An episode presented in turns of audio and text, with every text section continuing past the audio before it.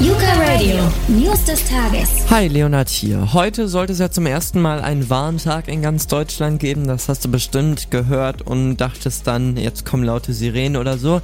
Und am Ende, da kam alles anders. Deutliche Lücken zeigten sich bei den Alarmen. Zum einen gab es in den meisten Orten überhaupt gar keine Sirenen. Andererseits kamen die Warnmeldungen in den Apps Nina und Carbon total verspätet.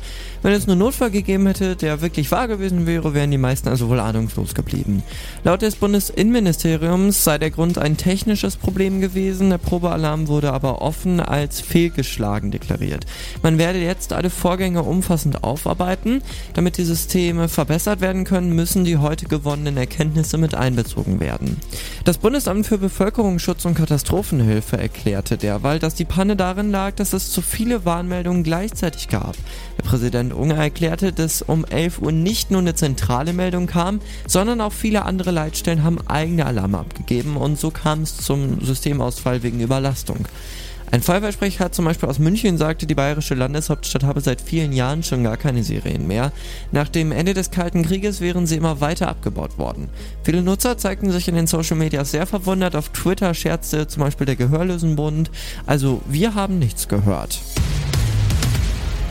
Und jetzt noch eine gute Nachricht. Laut der Welttierschutzgesellschaft sind alle vier Unterarten der Menschenaffen vom Aussterben bedroht. Der Berggorilla mittlerweile nur noch 1063 Vertreter in Uganda, Ruanda und dem Kongo. Wilderei und zerstörte Lebensräume, das machen den Tieren das Überleben ziemlich schwer. Die seltene Art konnte sich zwar innerhalb der vergangenen Jahre stabilisieren. Es waren 2010, also vor gut zehn Jahren, nur noch 790 Tiere. Sie gelten aber immer noch als stark gefährdet. Jetzt hat die BBC berichtet, dass es Grund zur Freude gibt, denn im Bindi Nationalpark in Uganda gibt es einen Babyboom bei den Berggorillas. Die Ugandan Wildlife Service vermeldete, dass seit dem Januar sieben Babys auf die Welt kamen. Sechs davon erblickten allein in den letzten sieben Wochen das Licht der Welt. Wieso es dazu kam, das kann man noch nicht sagen. Das wissen die TierschützerInnen einfach noch nicht. In dem Nationalpark legen circa 400 Gorillas in zehn Familiengruppen circa.